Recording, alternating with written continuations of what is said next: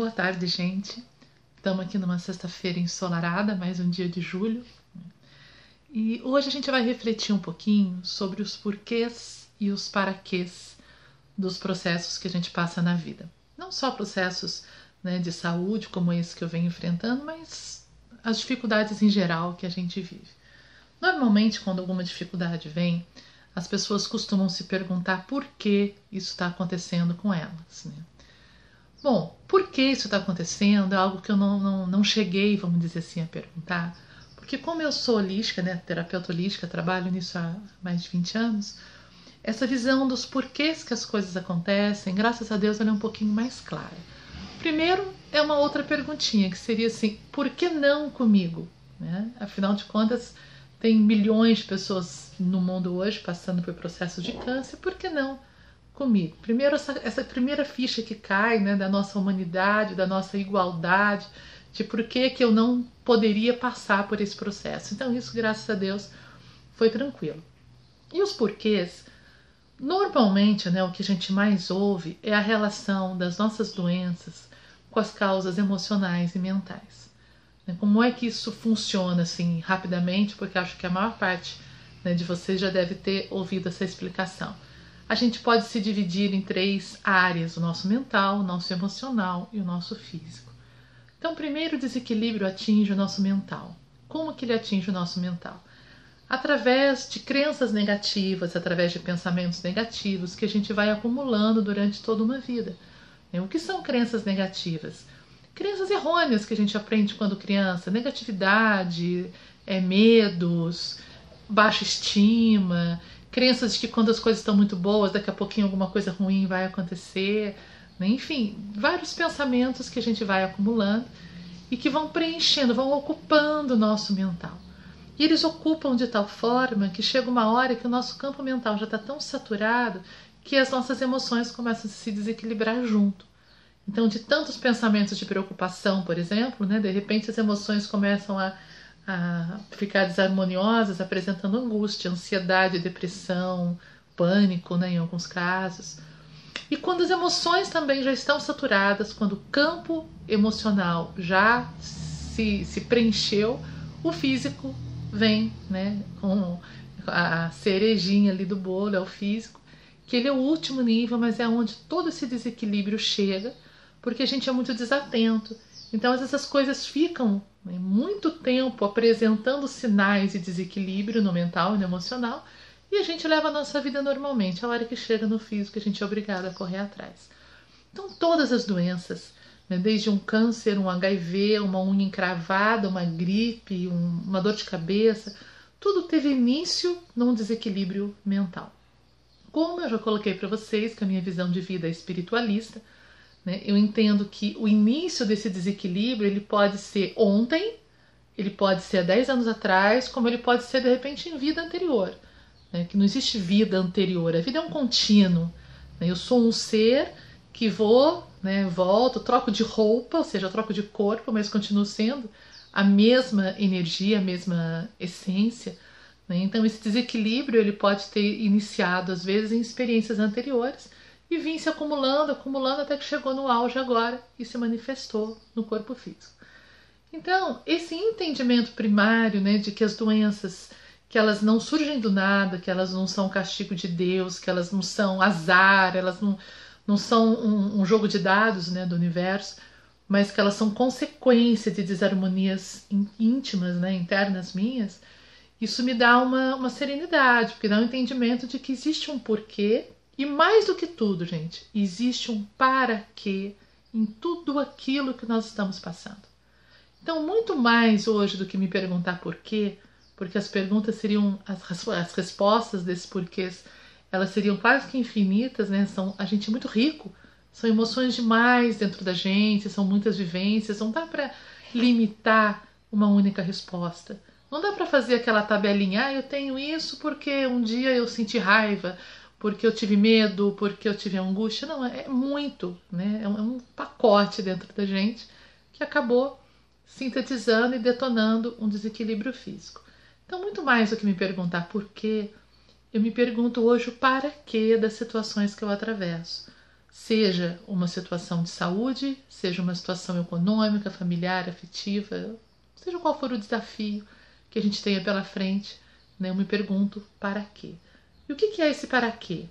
É entender que absolutamente tudo acontece é, com uma finalidade de crescimento. Tudo que vem para mim vem pelo permitido por esse amor universal que quer que eu cresça de alguma forma. Então eu atraio aquela situação, eu somatizo um desequilíbrio, independente do porquê eu somatizei, é para eu crescer de alguma forma. E às vezes a gente fica meio sem saber, mas para que será, né? Qual a utilidade dessa dor na minha vida? E aí a gente pode começar a sondar esse para quê pelos sintomas que o nosso desequilíbrio está trazendo. Por exemplo, uma pessoa que tenha um problema de coluna, que de repente fica travada na cama.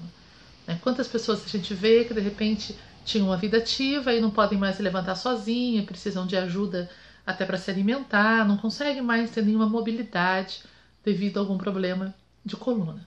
Para que ela estaria atravessando aquilo? Independente dos porquês da vida dela, né? aquilo está fazendo com que ela tenha que trabalhar a humildade, com que ela tenha que aprender a pedir, com que ela tenha que aprender a depender de outra pessoa. Isso é complicado, né, gente? Muito difícil pedir. Para algumas pessoas pode ser fácil, para mim pessoalmente não é fácil pedir, está sendo também um aprendizado, né? Então, o ter que pedir, o ter que demonstrar, o falar claramente, eu não posso, eu não consigo, me ajuda. Então, os sintomas, o que aquele desequilíbrio, que aquela doença te impede de fazer e o que ela te obriga a fazer, ali está a resposta, ali está a chave para a gente entender o para quê dela na nossa vida. Né? Se eu tenho um, uma dor no joelho, né, que de repente me impede de me ajoelhar, eu tenho que ficar com as pernas rígidas. Né? Nossa, para que será que eu estou com aquilo? Para prestar atenção de que faltou me ajoelhar durante a vida, faltou me curvar, faltou ser flexível, faltou dobrar os joelhos, né? faltou oração. Então, tudo isso traz para a gente um entendimento. O que, eu posso falar assim da minha experiência pessoal?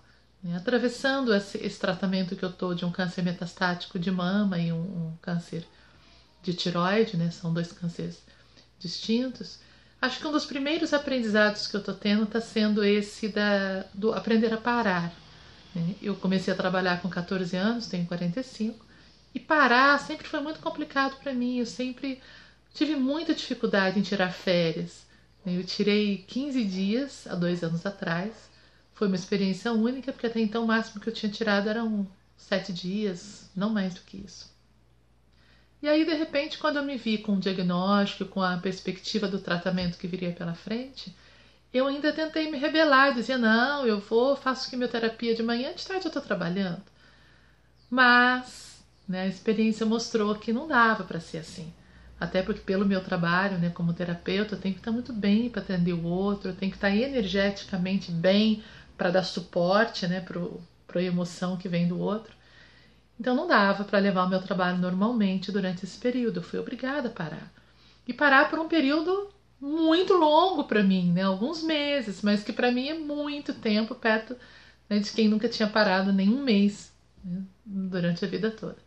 E o que, que isso me ensinou? A humildade. A vida continua, tá todo mundo continuando e eu parei. E eu precisei dizer: olha, não posso, não vai dar desculpa, né, encaminhar pessoas para outros profissionais, mas realmente no momento eu preciso de um tempo para mim. Então isso está sendo um aprendizado, um para quê muito importante né, deste processo de câncer. Outro para quê, né, o para quê da humildade, de ter que aprender a pedir, aprender a depender, precisar de ajuda, né, sempre dirigir, sempre para todos os lugares sozinha, agora não posso.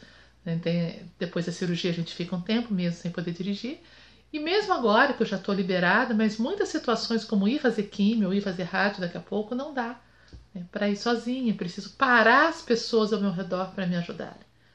Então, esses, quando a gente mantém o olhar atento a tudo isso, a gente vai vendo como a gente pode crescer através das situações.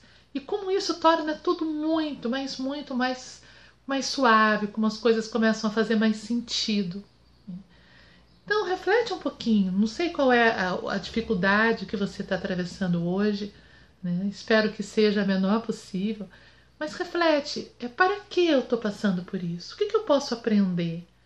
Existem alguns aprendizados, gente, que a gente não vai escapar durante a vida, como esses que eu falei: aprender a humildade, aprender flexibilidade, aprender a perdoar, aprender a pedir perdão, aprender a amar? Aprender a sorrir, aprender a ver o melhor da vida, viver um dia de cada vez, a enfrentar os medos. A gente não vai escapar desses aprendizados, ou hoje ou amanhã a gente vai ter que dar de cara com eles. Então, o que você está vivendo hoje é para quê? É para te ajudar em quê? Né? Como você pode sair melhor dessa experiência? Mesmo porque todo aprendizado, a partir do momento que ele é assimilado, ele pode ser encurtado. Então eu tenho esse entendimento que se eu tentar absorver o mais depressa possível, né, o que, que essa situação está me trazendo, qual é o, o, a lição que ela está querendo me dar, mais depressa eu vou me ver livre disso. Se eu não aprender, ela vai ficar se repetindo, repetindo, indo e vindo, talvez através de outras formas de dificuldade, até finalmente cair minha ficha e entender o que, que aquilo veio fazer na minha vida. Então, por que, que as coisas vêm é muito amplo. É uma resposta quase infinita. Né? A gente, ah, por quê? Porque um dia eu senti raiva, eu senti raiva porque um dia eu tive tal problema na infância, por quê? Por quê? E não tem fim. Agora, para quê? Como eu posso me tornar melhor a partir disso? São respostas que estão sim ao nosso alcance. E aí basta a gente ter esse olhar observador. Olha o teu dia a dia. O que que eu estou tendo que mudar? Ou o que que se eu mudasse eu poderia fazer para lidar melhor? Né? Um dia desse, conversando com uma pessoa também pela internet, e, e ela estava me dizendo que ela era sempre foi uma pessoa extremamente fechada, muito, muito trancada, muito sozinha. Ela não se casou, já tem uma certa idade, e ela sempre viveu muito independente, muito para ela mesma. E quando ela passou por um processo de câncer, ela descobriu que ela ia ter que se abrir, porque a única forma dela atravessar aquele tratamento com menos sofrimento seria aceitar a presença de pessoas na vida dela. E como ela morava sozinha há muitos anos, ela tinha métodos, regras, né, muitas manias morando sozinha. E ela teve que aceitar pessoas entrando na casa dela para ajudá-la com o maior amor do mundo, mas que bagunçaram a rotina dela, não faziam as coisas da maneira que ela estava habituada, não limpavam da maneira que ela limpava a casa dela, ou seja, coisas que podem parecer pequenas, mas que sinalizaram para ela: olha, esse processo seu está sendo para te mostrar que você depende sim dos outros e que você precisa ser flexível para aceitar que o outro entre e mude a tua vida. E a partir do momento que ela entendeu isso, né, o processo de cura realmente começou a acontecer. Uma coisa é tratamento, outra coisa é processo de cura. O processo de cura ele tem que vir de dentro para fora, a gente tem que permitir que ele aconteça. Então, eu espero que esse processo de cura na tua vida aconteça, assim como eu estou buscando fazer ele acontecer na minha, né? independente dos resultados físicos do meu tratamento. O que eu mais almejo é essa cura interior, é sair disso melhor do que eu entrei. Porque a cada dia que eu estou vivenciando, vocês podem ter certeza, eu estou aprendendo muito, né? aprendendo com esses paraquês.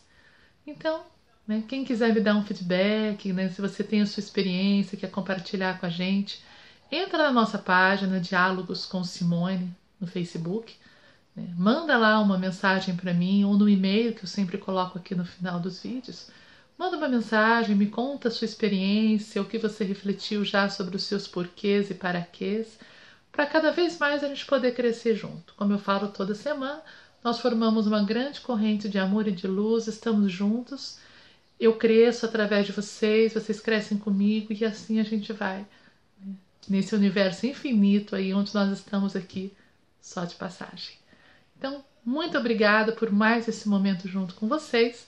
Que esse finalzinho de semana seja iluminado para todos nós. Muito obrigada.